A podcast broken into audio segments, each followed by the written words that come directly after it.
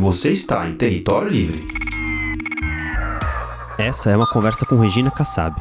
Regina, como um oásis no deserto, é uma das poucas mulheres profissionais do poker brasileiro. Ela começou a estudar e se profissionalizar há mais de 10 anos, já acumula 42 troféus e passou a ganhar a vida como jogadora profissional de poker.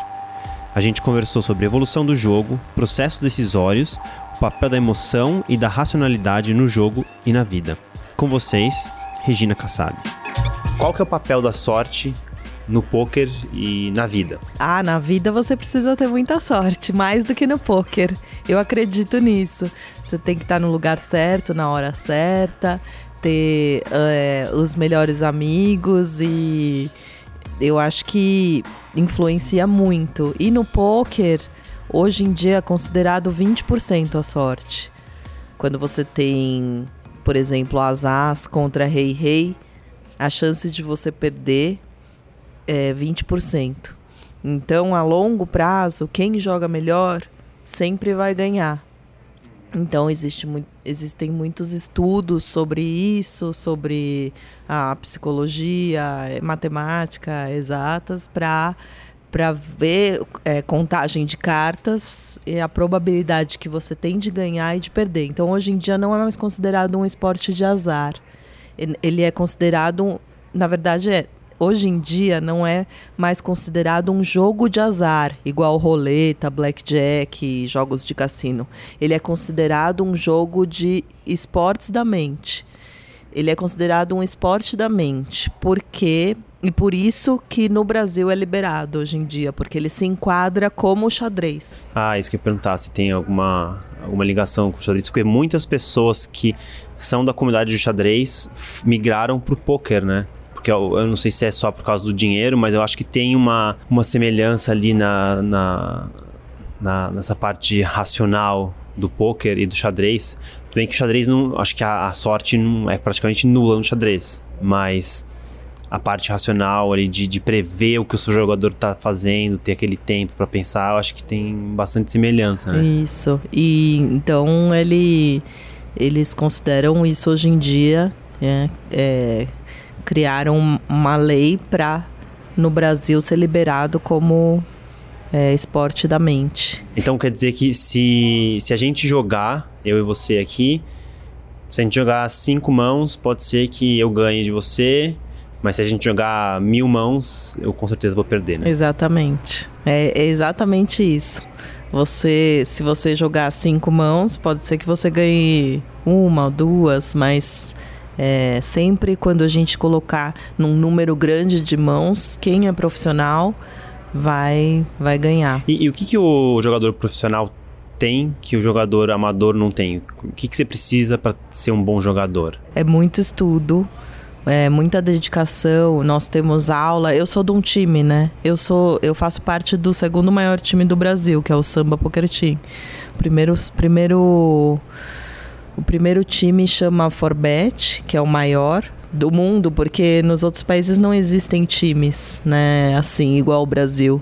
E o meu time hoje em dia tem 400 jogadores. Então a gente tem aula toda semana, a gente tem análise de mãos, a gente tem uma, uma gama bem grande, assim, de estudo. Vocês estudam o que, assim? É, por exemplo, você está num, numa mesa ali, tá, tá no meio do jogo, o que, que você está pensando na hora que você recebe as cartas, o que, que você tem que analisar ou, ou o que, que você pensa para poder montar a sua estratégia para aquela mão, por exemplo? A gente precisa analisar o tamanho do stack, tamanho do nosso stack, tamanho do stack do, do oponente, a gente precisa analisar se ele é um jogador agressivo, se ele é um jogador recreativo. A gente precisa analisar o range de mãos que ele pode ter naquela jogada, como foi a jogada. A gente precisa analisar a posição que a gente está. Cada posição a gente joga de uma maneira diferente na mesa.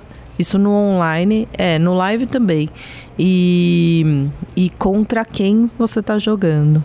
Então a gente, a gente tem essas características, né? É, com o estudo.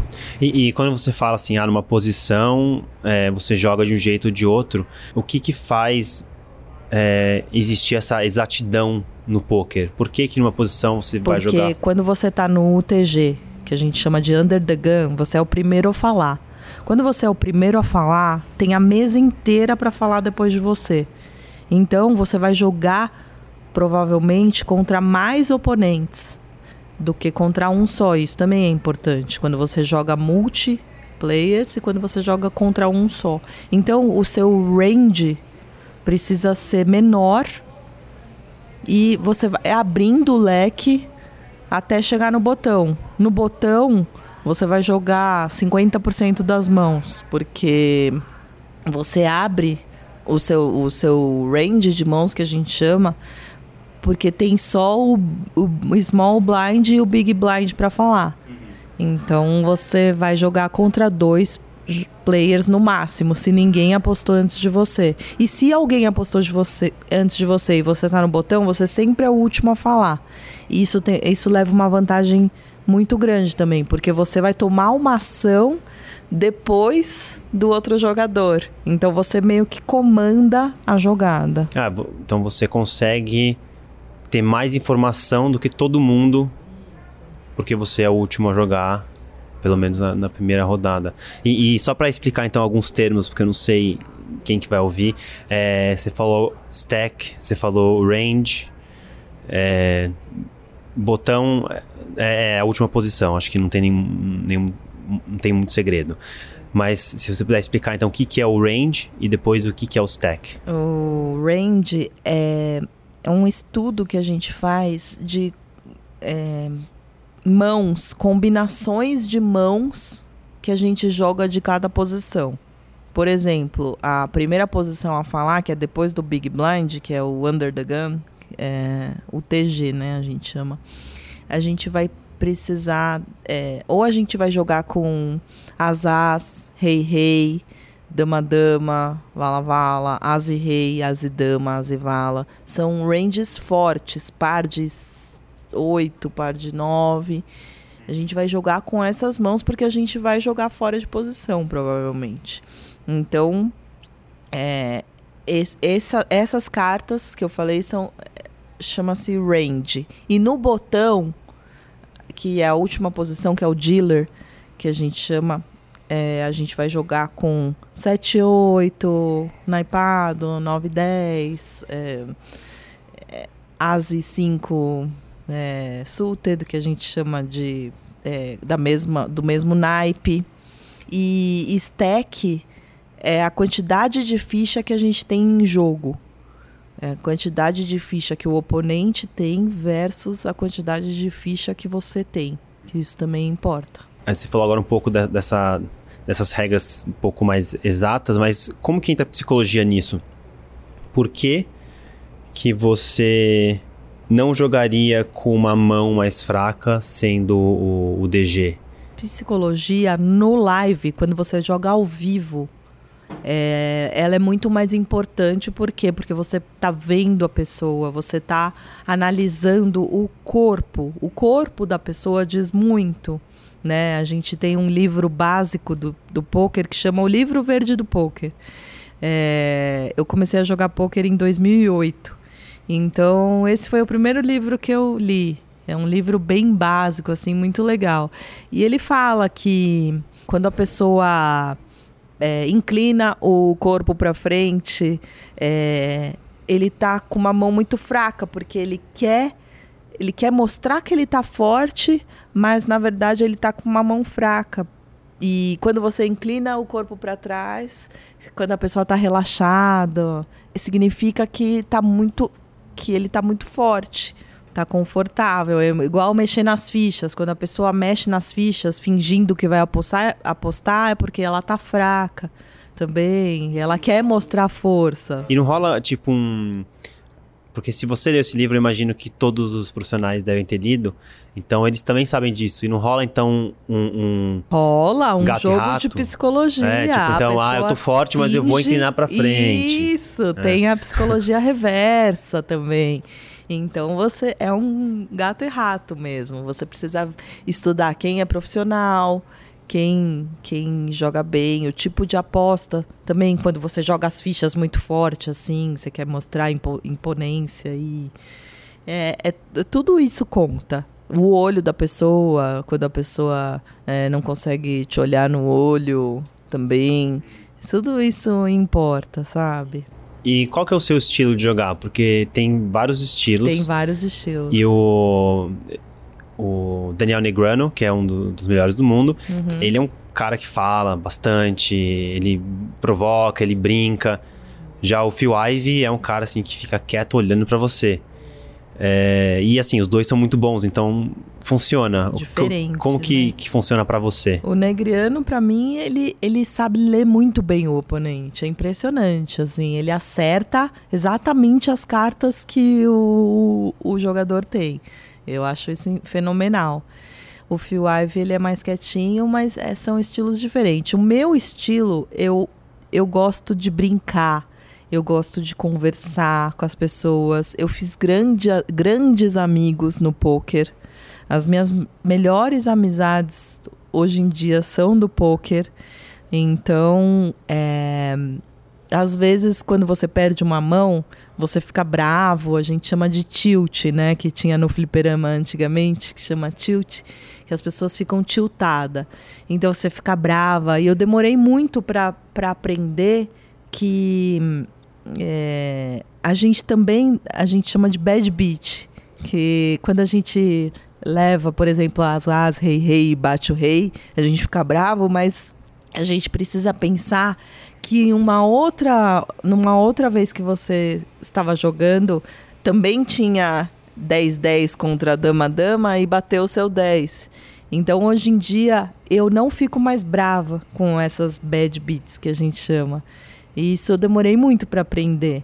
Né? Porque tem jogador que fica bravo, que sai é, bravo da mesa e acaba perdendo todas as suas fichas por esse tilt, né? Tem, que a gente é. chama. É, eu lembro uma vez que eu tava jogando com os amigos, eu tinha ou par de Ás ou par de Reis, agora não lembro.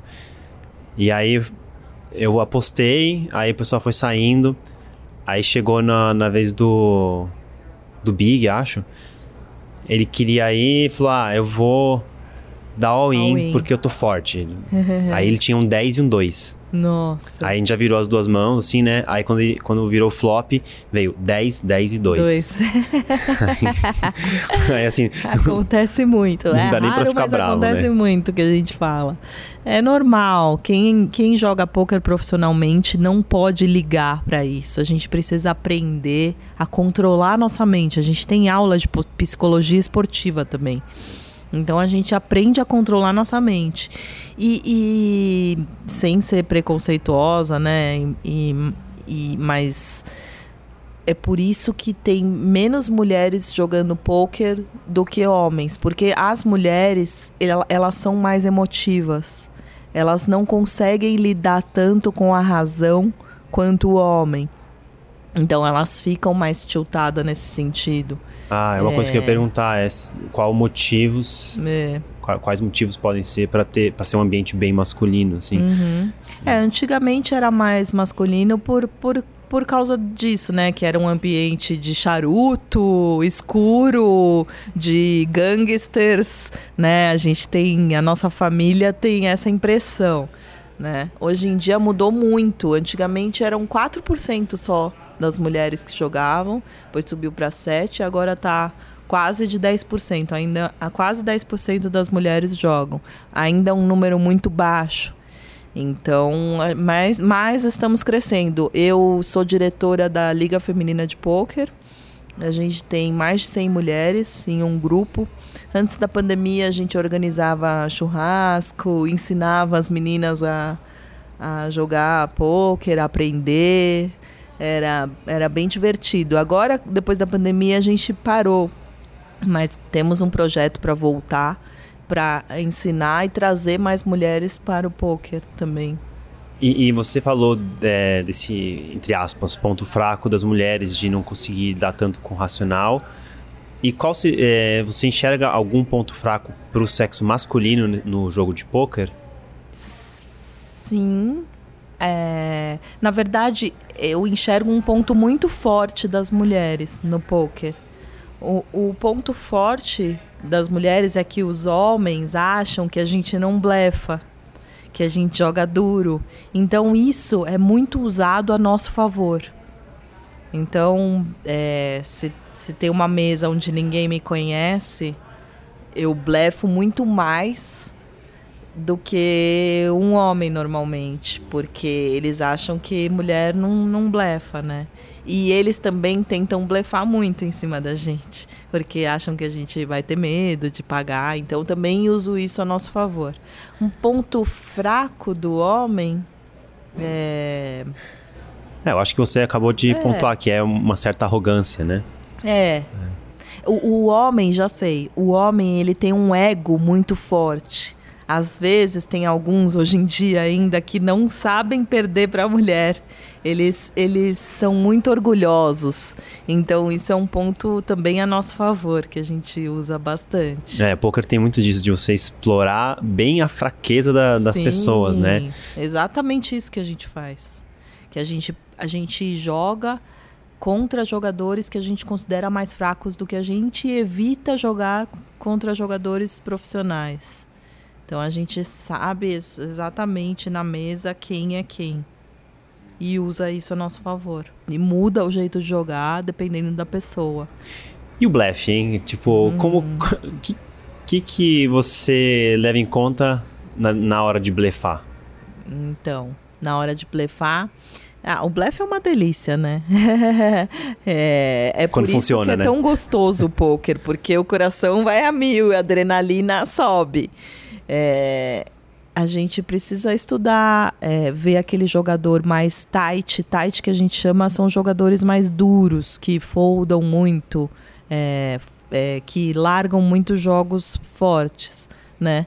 E e aquele jogador que paga tudo, que quer ver, que desconfia de você, a gente não pode blefar. Né? O blefe tem que ser muito bem usado. Assim, quando bate um bordo é, complicado, que só uma carta segue, ou só uma carta faz flush. Porque daí você tem essa leitura da mão do oponente que se ele tem ou não o jogo. E você falou da adrenalina, é. É um, um- Pode ser um aspecto viciante, assim, né? Essa, adrenalina, a coisa do jogo, da dopamina. Você tem medo de. Do poker tomar Não, conta da sua vida? zero, Zero medo, porque eh, hoje em dia eu considero o poker como uma profissão. Hoje em dia é o meu trabalho, eu sou dentista, mas eu estou parando de trabalhar para me dedicar ao poker, porque hoje em dia eu já consigo viver com a renda que eu tenho do poker. Então, é, lógico, tem uma coisa de é, contagiante, mas é igual o celular. Hoje em dia, quem, quem vive sem o celular? É igual a pessoa que, que bebe. Vai ter um alcoólatra, vai ter uma pessoa que não pode beber, vai ter uma pessoa que não pode jogar poker porque não sabe se controlar. Então, a gente precisa é, ver isso em todas as áreas.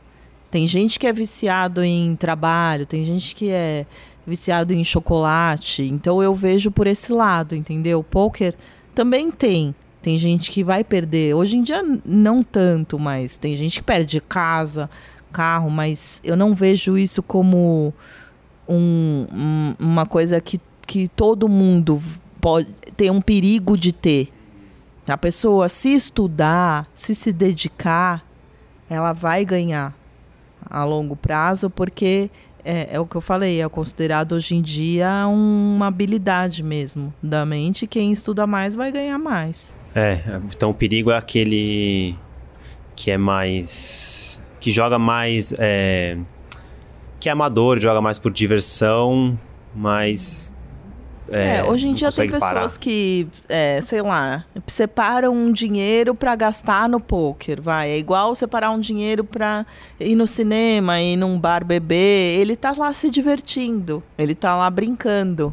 Então ele já tem separado aquele dinheirinho que ele vai jogar e se divertir. É, eu quando jogo com os amigos, é, a gente jogava, quando eu morava no Brasil antes, a gente tinha um grupo que jogava poker direto, e a gente eu tinha o dinheiro de, do rolê, só que o rolê era justamente poker. Então a gente separava o dinheiro pro buy-in e para as bebidas que a gente bebia durante o jogo. Então era realmente como se a gente tivesse usando dinheiro para ir no bar. É uma diversão. Né? É, era bem divertido. E, e, e muitas vezes a gente acabava falando tanto que o jogo ia muito lento. Então, é, às vezes a gente não tinha dado nenhuma volta e já estava na hora de subir o blind, sabe? E, e, e, aí tinha pessoas que ficavam meio bravas com isso. É, sempre vai ter.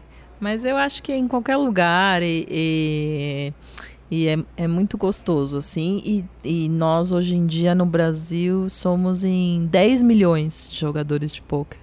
No Brasil. Nossa, é bastante.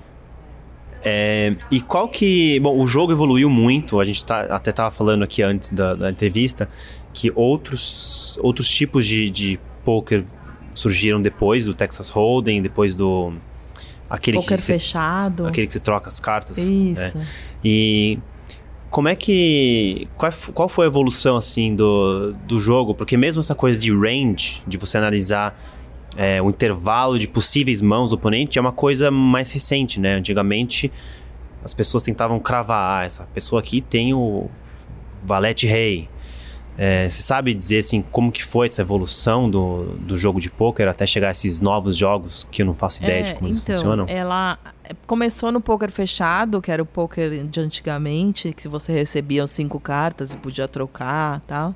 E aí evoluiu para o Texas Hold'em, que hoje em dia a gente recebe duas cartas e tem o flop, turn e river que bate na mesa, que são cartas comunitárias para todos. Essa é a mais famosa modalidade. Depois veio o Omaha. O Omaha são quatro cartas que você recebe, mas você só pode usar duas da sua mão. Também tem o bordo de cinco cartas. E hum, no Omaha, você não tem um range específico. Você tem. Porque são muitas possibilidades. Com quatro cartas já aumenta muito. Eu não sei o número exato, mas parece que quando você tem duas cartas, acho que é 169 possibilidades de jogos, se eu não me engano. No Omaha sobe para não, eu não sei direito esses dados, mas acho que é 13 mil possibilidades de jogos. Então não tem como você formar um range perfeito, né? Então são estudos que você precisa jogar com cartas altas conectadas, pares altos double suited. É, as as não é mais tão bom no Omaha quanto no Holden. É, a mão você tem 60 40 contra dois oponentes quando você tem as as e outras duas cartas.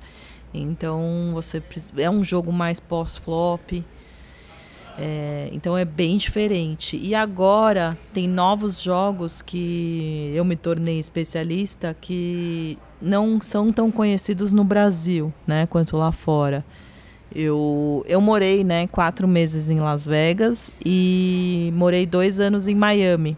E lá eu não podia exercer minha profissão, né, cirurgiã dentista. Eu teria que fazer faculdade de novo. Então eu, eu me dediquei né, a esses jogos, né? Tive um professor também aqui no Brasil muito bom que me ensinou, que é o Omaha High Low, que você joga com o jogo mais fraco e o jogo mais forte. Tem o Res, Stud, Stud High Low, é, Deuce to Seven Triple Draw, Single Draw. Tem é, no, no BSLP, que é o Campeonato Brasileiro, tem um torneio que são 20 modalidades de pôquer diferentes. E ainda não tem todas nesse torneio, são mais de 20. E, e por que que surge essas novas modalidades? É uma necessidade ou é só pessoas que acabam sendo mais criativas? Na minha opinião, assim, no Texas Hold'em hoje em dia tem muito profissional, tem muita gente que sabe jogar. Então, como esses jogos são novos, ainda tem muita gente que não sabe jogar. Então, acho que os profissionais usam isso para é, ganhar mais a longo prazo. Porque hoje em dia não é mais tão fácil ganhar no Texas Hold'em quanto, quanto era o, antigamente. Porque tem muita gente estudando, tem muito profissional. Então, tá meio que todo mundo jogando igual. Então não é mais tão vantajoso para um profissional jogar contra outro profissional. É. Entendeu? Fora que demora muito, né? Os, os torneios são longos, né? São longos. Teve um torneio que eu joguei no BSOP, que eu fiquei em primeiro lugar, que é, eu começou às duas horas, terminou às seis da manhã. Foram 14 horas de, jo de jogo. Puxado. E, e qual que é o papel da computação nos estudos, assim? Porque hoje em dia a, a computação mudou muito, né? Acho que nos últimos 20 anos é, facilitou muito modelagem. Vocês usam modelagem e computação para estudar? Sim, a gente usa um programa é, para jogar online. São, são dois programas, na verdade, que é, chama Poker Tracker e Hold'em Manager. Esses programas, eles dão a estatística do jogador, a porcentagem de vezes que ele aumenta pré-flop, a porcentagem de vezes que ele dá tribet, que é um, quando um, um jogador aposta, ele aposta por cima. A porcentagem de vezes que ele larga a mão, a porcentagem de vezes que ele é, dá check raise. Então tem, tem todas essas informações de todos os jogadores da mesa. E as mãos. Quantas mãos você já jogou contra esse jogador. Mas isso está conectado com algum aplicativo? De onde esse programa puxa os dados? Das mãos que você joga contra ele, na mesma mesa que ele, entendeu? Então você tem que ter já jogado com ele. Quando você não jogou com ele, aí aparece uma mão, duas mãos, até você ter vários jogos com ele para você ter essa amostragem de saber como jogar contra ele. E obviamente em, em, campeonato isso é proibido. Não é, é permitido. Ah, mas então quem joga permitido. live está em desvantagem para quem joga online nesse sentido. Porque em live você não pode usar, né? Não, porque no live você não em live você não, não tem um programa desse, né? No computador, qualquer um pode ter, custa 100 dólares e é, é permitido. É, realmente evoluiu muito. Tem muita gente que joga com esses programas. Quer dizer, todos os profissionais eu acho que usam esse programa, que é permitido. Falando um pouco sobre a sua vida pessoal, é, você falou que começou a jogar poker a partir de 2008. Você já era uma pessoa racional ou você acha que depois que você começou a jogar poker isso pode ter mudado? Não, eu era muito mais emotiva, é, como eu falei, né? Eu ficava brava, com algumas situações, não entendia é, como assim eu jogo bem e só, só tomo. E quando você vai estudando e aprendendo, você pensa que não é bem assim. Né? Porque o recreativo acha que ele é a pessoa mais azarada do mundo. Ah, eu perdi com essas cartas, o cara tinha ase vala, eu tinha ase rei, bateu o valete dele. Então não é assim. Né? A gente precisa analisar um conjunto de mãos para evoluir para você é, tomar essas fatiadas que a gente diz, né? Perder com essas mãos que a gente estaria ganhando, mas é, no longo prazo você precisa perder menos e ganhar mais. A gente sempre vai perder. Mas a gente precisa ganhar mais quando ganha e perder menos quando perde. E como que você leva esse aprendizado do poker para sua vida, tipo relacionamentos amorosos, amizades, trabalho?